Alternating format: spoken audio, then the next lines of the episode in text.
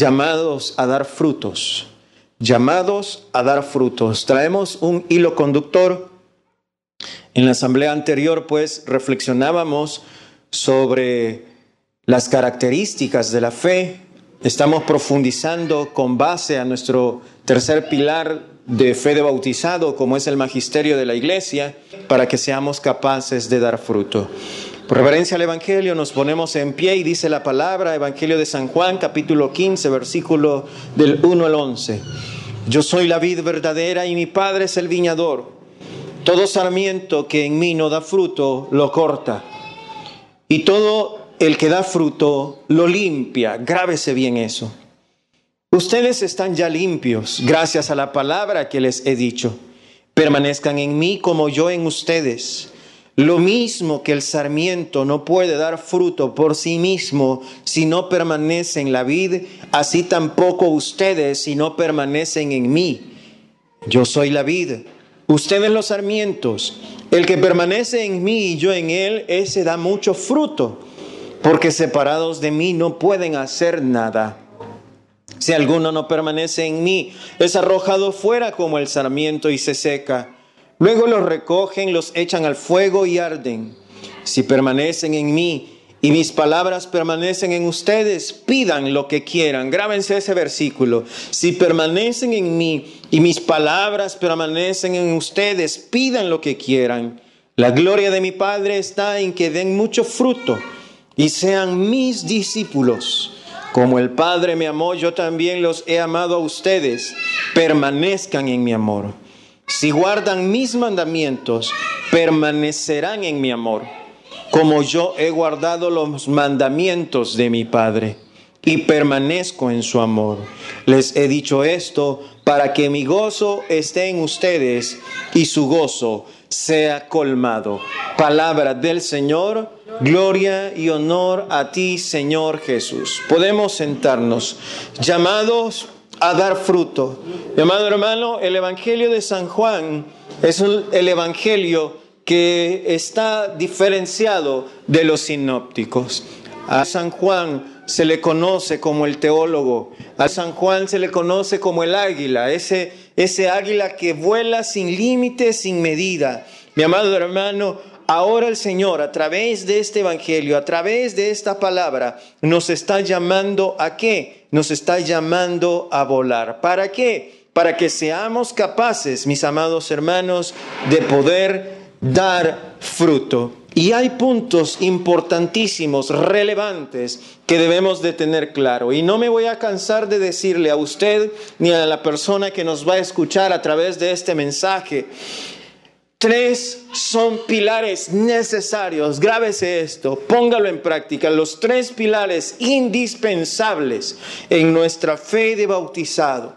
Palabra de Dios no escrita, sagrada tradición. Palabra de Dios escrita, la Biblia y el magisterio de nuestra iglesia son los tres pilares en los que nuestra fe debe estar cimentada. ¿Para qué? Para que seamos capaces de dar fruto. ¿Quiénes son mis amados hermanos los que pueden dar fruto? Surge una gran pregunta. ¿Quiénes son los únicos que pueden dar fruto? O mejor aún, ¿quiénes somos los únicos capaces de poder dar fruto? Si nosotros nos hacemos esa pregunta, cuando yo preparaba el tema, me hacía esa pregunta yo mismo. Los únicos que tenemos, mi amado hermano, la facilidad de dar fruto somos los seres vivos. Un árbol, cuando se corta, es incapaz de dar fruto. Amén o no amén. Entonces, ¿qué necesitamos para dar fruto? Necesitamos tener vida pero no cualquier vida. Y nosotros podemos preguntarnos, no, pero si hay personas que no siguen al Señor, si no se congregan, si no perseveran, si no sirven y están bien y producen y tienen en abundancia. Pero surge la pregunta, mi amado hermano, ¿el Señor se refiere a ese tipo de fruto? Cuando el Señor viene y le llama a sus discípulos, está específicamente entregando la misión, está específicamente confiándoles esa misión que ha pasado más de 2020 años para que podamos usted y yo hoy estar acá reunidos y escuchando el mensaje que indudablemente tiene que venir del mismo corazón de Jesús. Nosotros podemos darnos cuenta en estos momentos difíciles que atraviesa el mundo entero, en estos momentos donde la fe de muchos que pensaban tener fe se ha desquebrajado. Donde la fe de muchos, mis amados hermanos, que decían mi Señor, que decían mi, mi Diosito, mi Jesucito, mi mamita María, si nosotros vemos la vivencia del libro de los Hechos de los Apóstoles, no hay ninguna diferencia. Estamos igual. ¿Por qué? Porque nos ha invadido hoy por hoy nuestra vida lo que paraliza al hombre. ¿Y qué es lo que paraliza al hombre? El miedo. El miedo. Pero el Señor es clarísimo. Surge otra pregunta. ¿Cuándo nacemos? Y se nos viene a nuestra mente, pues el día de nuestro cumpleaños. Y conocemos la fecha de nuestro cumpleaños al pie de la letra, porque si uno de los que está aquí o de los que me va a escuchar más adelante no se recuerda de la fecha de su cumpleaños, pues entonces hay serios problemas. Pero creo que una persona acuerda, una persona en sus cinco sentidos recuerda el dedío, la fecha de su cumpleaños, cuando nacemos en el Espíritu, cuando nos bautizaron. Pero surge la pregunta, ¿conocemos ya la fecha de nuestro bautismo, que es más importante para mí que la fecha en que nacemos humanamente? Si no lo conoce, y creo que esto se los he dicho varias veces como tarea, vaya, y para los que están casados, si se casó por la iglesia y no se recuerda la fecha de su, de su bautismo, mi amado hermano, significa que usted solo fue a la secretaría de la parroquia donde lo bautizaron y luego fue donde el curita y le llevó la fe de bautismo, ¿para qué? Para que lo anotaran en el expediente, pero no se tomó el tiempo para leer lo que significaba o lo que estaba ahí dentro. Mira, mi amado hermano, una de las evidencias y uno de los grandes fracasos que se van a dar en la vida de los hombres que dicen caminar en el Espíritu es que cuando te crees sabiondo, cuando te crees que conoces la vivencia espiritual, cuando nos creemos que ya lo sabemos todo, que no necesitamos que nos enseñe, ese es el peor fracaso, mi amado hermano. Y ahí comenzás a morir espiritualmente. Porque el hombre de fe, porque el hombre entre más se acerca a su Señor, se da cuenta que le conoce tan poco. Entre el hombre, mi amado hermano, más se adentra en el conocimiento divino a través de la palabra, a través de la sagrada tradición, a través del magisterio, se da cuenta que es tan imperfecto y como decía uno de los grandes santos de nuestra iglesia, cuando Dios le permite al santo verse el alma, se ve el alma engusanada. Y nosotros nos pasamos la vida, mi amado hermano, empecinados en ganar el mundo. Pasamos la vida empecinados en conquistar el mundo, en satisfacer el mundo. Prueba de ello es que trabajamos de sol a sol para qué? Para satisfacer qué cosa? Para satisfacer el cuerpo. Porque el alma no se alimenta físicamente. El alma se alimenta espiritualmente. Y te pregunto, mi amado hermano que me estás escuchando, ¿cuánto horas en el día? ¿Cuánto tiempo le dedicas al Señor de ir a la, intimidad, de ir al privado, de ir al secreto? ¿Cuánto tiempo, mi amado hermano, te tomas para estar con tu amado? ¿Cuántas veces durante la semana te fuiste a visitarlo? ¿Cuántas veces a la semana, mi amado hermano, has estado cara a cara con aquel que te ha dado la vida, que te ha dado el existir? Pero os pregunto, ¿cuántas horas has trabajado durante la semana? Para afanarte, para pagar la casa, tener combustible, tener vestido, ¿cuánto? Y surge la gran pregunta, si ese cuerpo los gusanos se lo van a comer y vas a pestar peor que un animal, surge la pregunta, ¿para dónde iría el alma cuando se desprende del cuerpo? Los frutos que estamos nosotros llamados a producir, mi amado hermano, son el 30, el 60 o el 100%. Y surge en esta tarde otra pregunta que yo me hacía, y hágasela usted cuando preparaba este tema. ¿Cuántos frutos has producido, Fernando? ¿Cuántos frutos has producido? Y dice la palabra, por tus frutos os conoceréis. Pero nos dice ¿quiénes somos los únicos capaces de dar fruto? Los seres vivientes. Pero déjame decirte que para que yo pueda decir que estoy dando fruto, no soy yo el que voy a decir que he dado fruto, sino van a ser las otras personas que van a dar testimonio y van a decir, los frutos de este árbol, los frutos de este ser vivo realmente son exquisitos. ¿Es el árbol de mango el que dice que sus frutos son buenos? No. ¿Quiénes somos los que decimos que da frutos buenos? Los que lo comemos. Los que lo comemos. Adentrémonos más en el tema. ¿Cuándo entonces nacemos, mi amado hermano? Cuando nos bautizan. En el momento del sacramento del bautismo nosotros dejamos de estar muertos y nos adentramos en la vivencia espiritual. Cuando nosotros nos volvemos divinos, váyase al catecismo numeral 1213. 1213, el catecismo que es acto para nosotros los bautizados y que pocos, mi amado hermano, cristianos lo tienen en su casa. Y ahora tenemos una facilidad para tener acceso a este catecismo, pero no al compendio del catecismo, no, al catecismo que compiló San Juan Pablo II en el 1213. Es necesario que nosotros rumiemos la palabra. Dice el sacramento del bautismo, el santo bautismo es el fundamento de toda la vida cristiana el pórtico de la vida en el Espíritu y la puerta que abre el acceso a los otros sacramentos. 1213, me detengo hasta ahí. Significa que yo comencé a adentrarme en una vivencia espiritual no cuando hice un encuentro de ojos abiertos, su corazón palpitante, como lo llamaba en su momento San Juan Pablo II. Ese es un momento, mi amado hermano, de luna de miel, como mencionábamos en la semana pasada. Nosotros tendríamos que comenzar a vivir desde el mismo instante que somos bautizados. ¿Por qué? Porque dice el numeral 1203, el santo bautismo es el fundamento de toda vida cristiana. Yo no recibo el Espíritu Santo cuando voy a hacer un encuentro, cuando voy a un retiro, cuando me voy a un alejarme con el Señor. Y muchas veces dentro de la iglesia misma vemos movimientos y creemos y pensamos que en la vivencia del retiro yo recibí el Espíritu Santo. Ese es un error.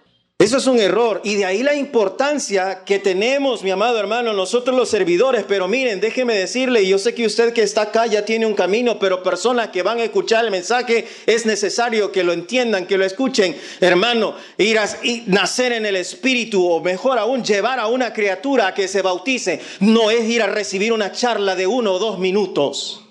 Me recuerdo que en el momento compartíamos con los hermanos eh, eh, en un lugar X y comenzaba a decir el charlista que cuántos estaban integrados en la parroquia eran contados con los dedos de las manos de todos los que iban a bautizar a las criaturas que iban a decir, esta es la fe que profeso. No profeso la fe porque no tengo claro cuáles son mis tres pilares donde mi fe tiene que estar cimentada. ¿Y cuál es lo peor aún? Que hoy por hoy, mi amado hermano, allá el tribunal eclesial está así. ¿De qué? De expedientes donde les están pidiendo a la iglesia que nulifiquen el matrimonio.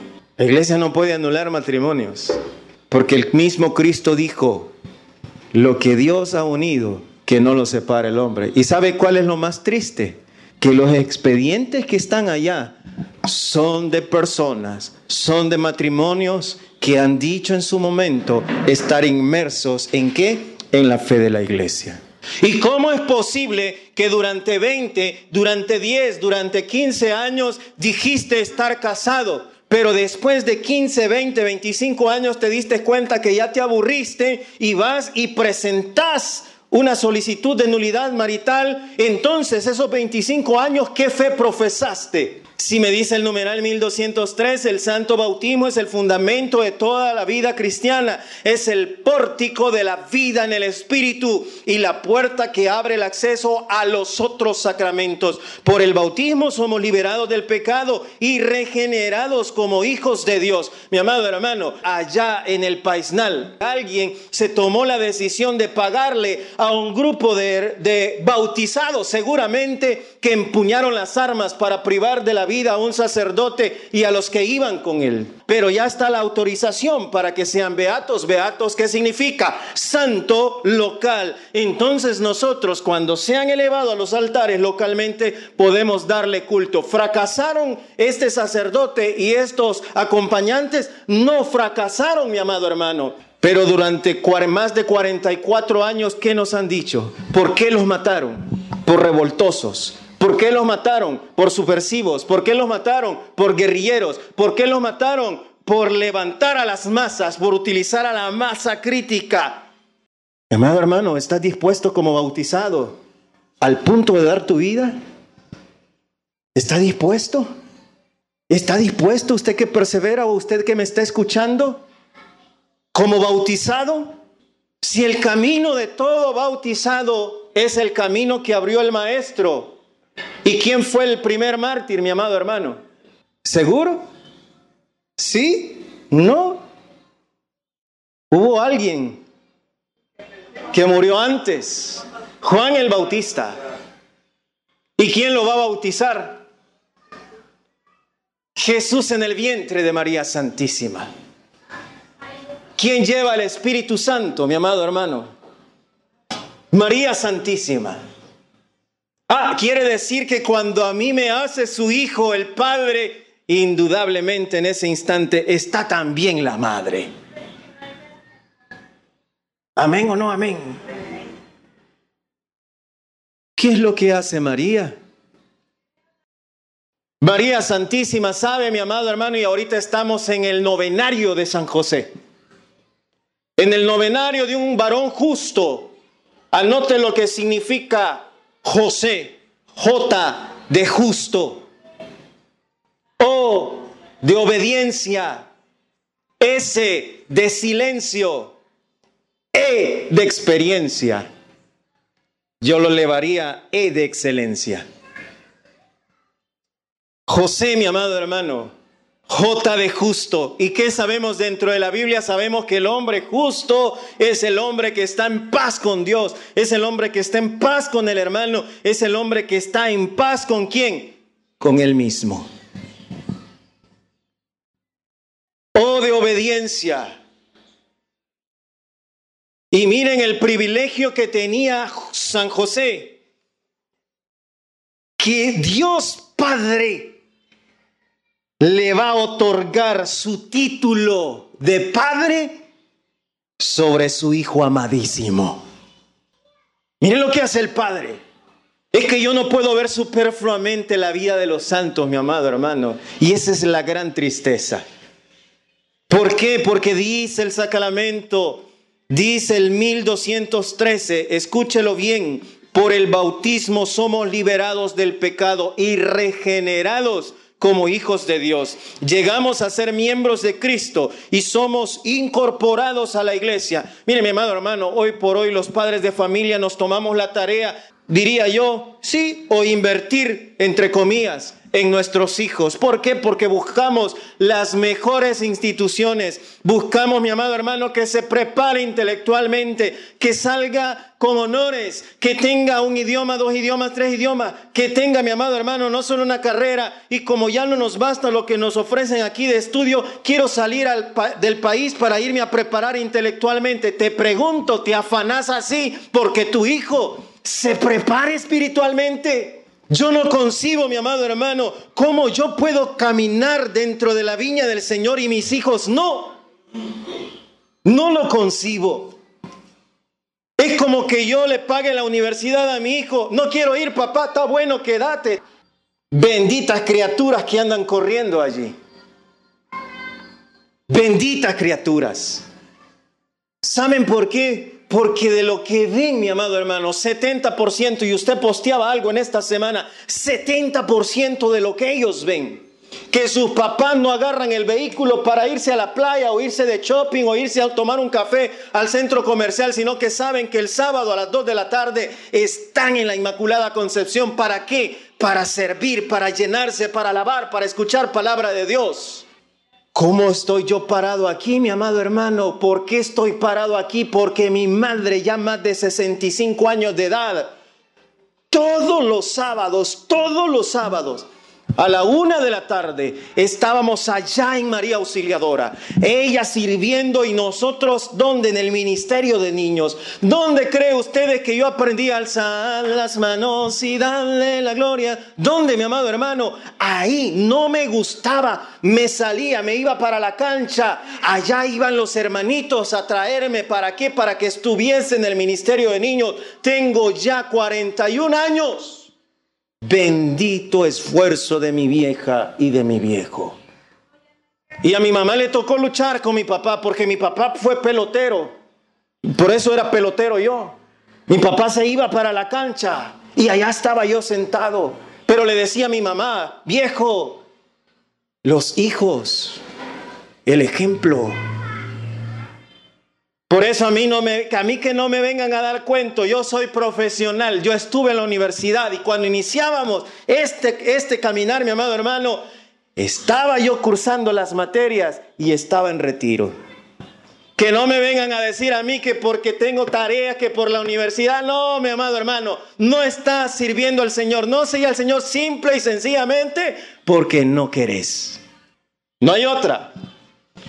Dice la palabra, llamados a dar frutos. 1213, numeral 3. Busque Romanos capítulo 6, versículos del 3 al 4. Romanos capítulo 6, versículos del 3 al 4. ¿Ya lo tiene? Romanos capítulo 6, versículos del 3 al 4. Dice la palabra de Dios. Sabiendo que nuestro hombre viejo fue crucificado con él a fin de que fuera destruido el cuerpo de pecado y cesáramos de ser esclavos del pecado, pues el que está muerto queda libre del pecado. Palabra de Dios, te alabamos, Señor. Numeral 1214. Este sacramento, ¿qué sacramento? El bautismo este sacramento recibe el nombre de bautismo en razón del carácter del rito central mediante el que se celebra bautizar. Significa sumergir, introducir dentro del agua. La inmersión en el agua simboliza el acto de sepultar el catecúmeno en la muerte de Cristo, de la cual sale por la resurrección con él como nueva criatura. ¿Qué es lo que hace el sacramento en nosotros? Nos hace una nueva criatura, nos hace una nueva creación. Deberíamos, mi amado hermano, de ser idénticos a quién? A ella. Porque por eso cuando nos bautizaron, nos cambiaron, nos pusieron, ¿qué cosa? Una vestidura blanca nos pusieron una vestidura blanca. El Papa Benedicto XVI, en su momento, cuando se reunió con todos los obispos de Latinoamérica allá en Aparecida, nos llamó a ser discípulos y misioneros. Discípulos y misioneros. Surgió una pregunta, mi amado hermano. ¿Estamos dando frutos? ¿Estamos dando frutos? Y digamos, sí estamos dando frutos. Y surge la otra pregunta. ¿Qué frutos? Y decimos que frutos. Y surge otra pregunta. ¿Quién dice que esos frutos que dices que estás dando o digo que estoy dando son apetitosos para otros? No somos nosotros los que vamos a decir que estamos dando fruto. ¿Quiénes son? Los que se están comiendo los frutos que nosotros damos, que van a decir realmente esos frutos son buenos. ¿Qué es la fe? Numeral 1814. Anótelo, 1814. Bajes este catecismo. 1814. Cuando veo que hablan de la fe y que dicen Dios te va a bendecir, Dios te va a proveer, eres próspero, eres el Israel de Dios. Yo pregunto, ¿has vivido esa experiencia para poder convencer a otros? ¿Has cruzado esa calle para poder decir a otros, cruza por ahí y no te vas a quedar en el camino. Has estado experimentando el Getsemaní para poder resucitar. ¿Queremos dar fruto o no queremos dar fruto, hermano? Es necesario vivir un Getsemaní. No lo digo yo, lo dijo el Evangelio. Si el grano de trigo no muere, no cae, no puede dar fruto.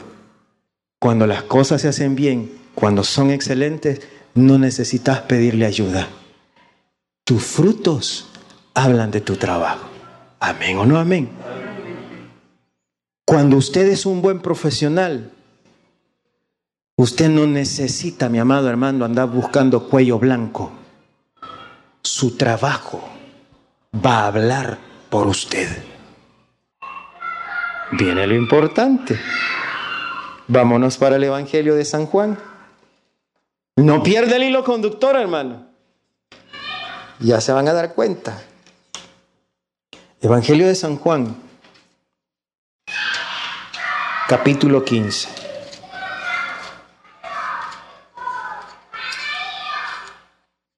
Evangelio de San Juan, capítulo 15.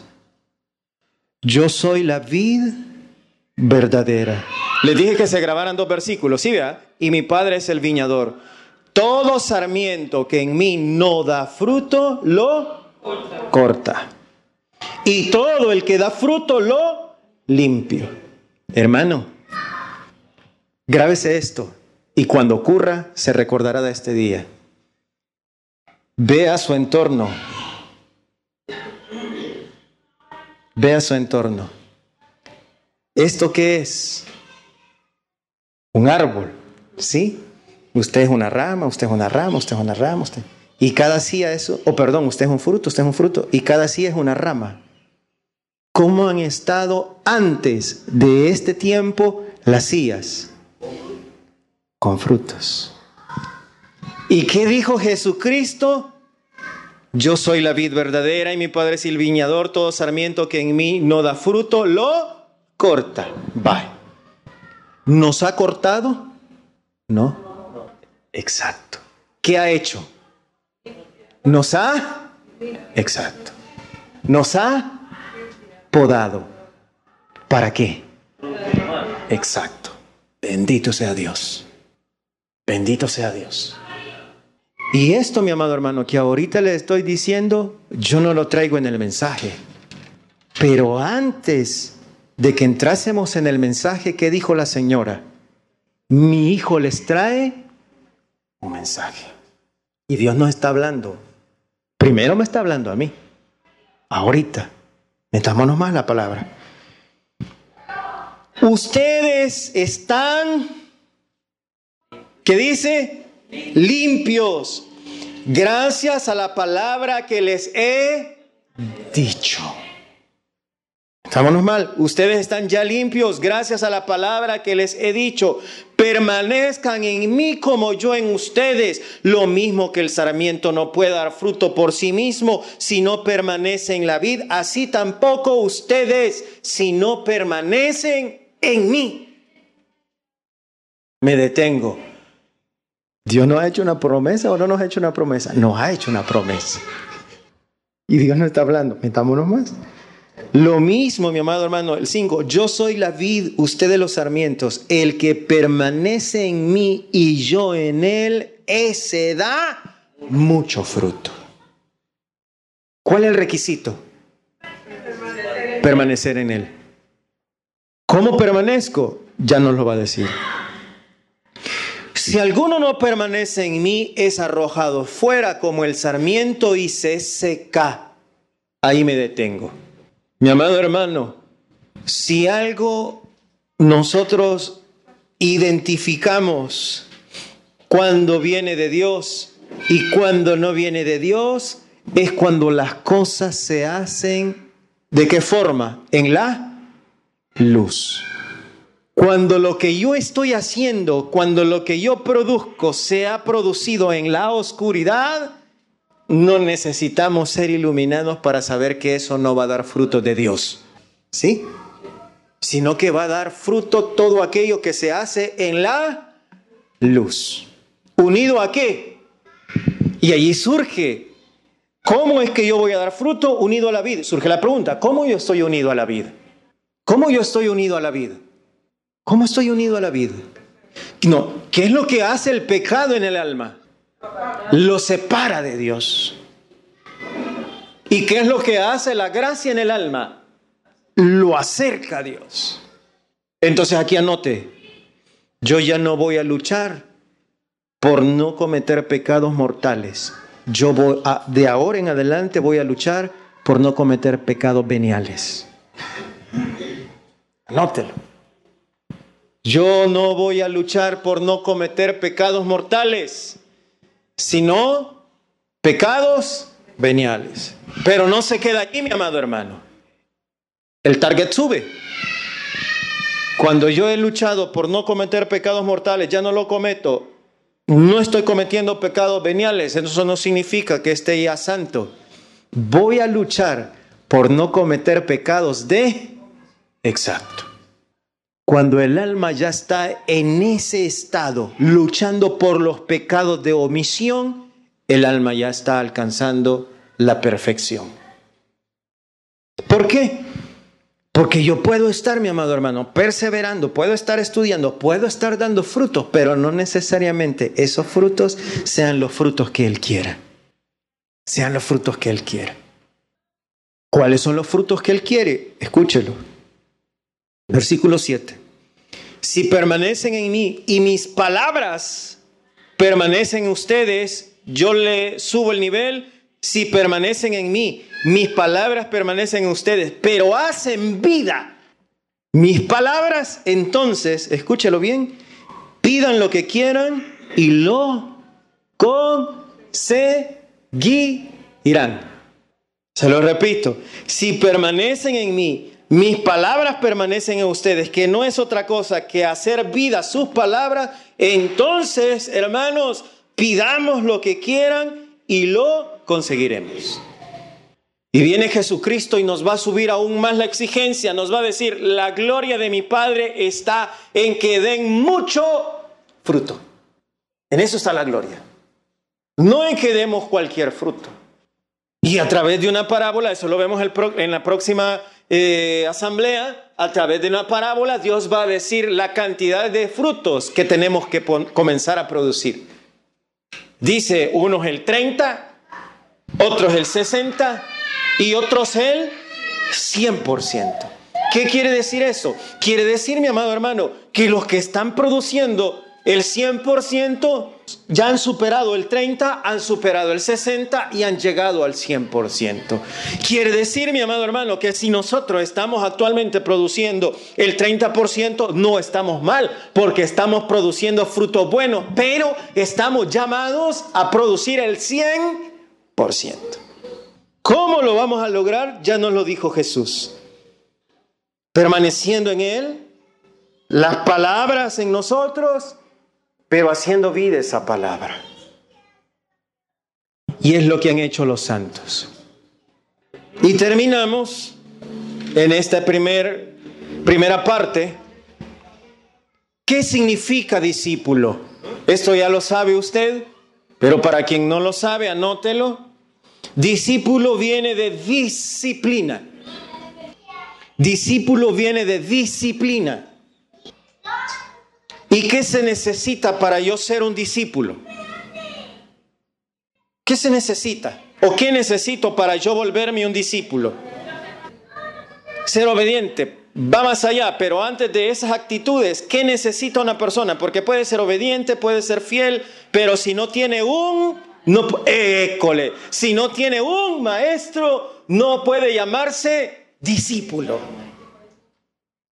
Entonces, ¿qué necesito yo, mi amado hermano, para ser discípulo? A buscarme un maestro. Entonces, cuando yo ya tengo un maestro, van a sumar las virtudes que Dios me ha dado. Lo que mencionaba la hermana eh, Ruth, obediencias. Claro que obediencia, pero antes de eso necesito actitud. ¿Qué dijo Jesucristo? La gloria de mi Padre está en que den mucho fruto. Y si producimos, y aquí nos cambia, ah, quiere decir, mi amado hermano, es que si yo no estoy produciendo, no soy deseable para Dios. Pero además de producir, la gloria radica en que yo sea su discípulo. Ahí está. El discípulo, con esto terminamos, anótelo, es una persona que sigue, que defiende las ideas, doctrinas y métodos o enseñanzas de su maestro. Es una persona que sigue y defiende las ideas, doctrinas y métodos o enseñanzas de su maestro. San Mateo 10:33. San Mateo 10:33. Desde el 30, San Mateo 10:30. En cuanto a ustedes, escúchelo bien, mi amado hermano, hasta los cabellos de su cabeza están todos contados. Imagínense. No teman pues ustedes, valen mucho más que estos pajarillos. Por todo aquel que se declare en favor mío ante los hombres, yo también me declararé en su favor ante mi Padre que está en los cielos. Grábese esto.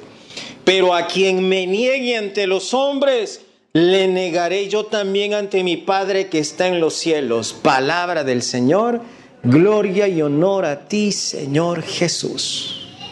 Eso vale la pena manchar la Biblia, subrayarlo. ¿Cuál es el riesgo que corro de no volverme discípulo? Primero, numeral 2089, anótelo. 2089. Cuando usted le pregunte, mi amado hermano, en la parroquia, en donde trabaja, en donde con quien hable, mira, ¿y qué es lo que te enseñan? Mira, ¿y qué es lo que te hablan? Ah, Ahí en el ministerio EFETA hablamos tres cosas. Sagrada tradición, palabra de Dios escrita y magisterio de la iglesia. Ahí no nos pueden tildar de protestantes. Numeral, ¿qué les dije? 2089. La incredulidad es el menosprecio de la verdad revelada o el rechazo voluntario de prestarle asentimiento. Si yo no me vuelvo su discípulo, corro el riesgo de volverme un incrédulo. Será. Y así va a pasar. Nah, el hermano es bien exagerado. No, la Biblia, lo que pasa es que Jesús en ese tiempo le hablaba a sus discípulos. Ni una coma, dijo Jesús, dejará de cumplirse. Escucha lo que dice el magisterio. La incredulidad es el menosprecio de la verdad revelada o el rechazo voluntario de prestarle asentimiento. Si no nos volvemos discípulos, mi amado hermano, corremos el riesgo de caer en incredulidad. Y si caemos en incredulidad, estamos así, mire mi amado hermano, para volvernos unos herejes. Anótelo, herejía. Se llama herejía a la negación pertinaz después de recibido el bautismo de una verdad que ha de creerse con fe divina y católica aflijámonos cuando me vuelvo incrédulo o cuando entra en mí la duda. Porque si me volví incrédulo y hasta la duda, estoy a un paso para ser un hereje. ¿Por qué necesito ser discípulo? Porque si ya me volví un incrédulo, me vuelvo un hereje, estoy negando verdades de fe reveladas, estoy a un paso para caer en la apostasía.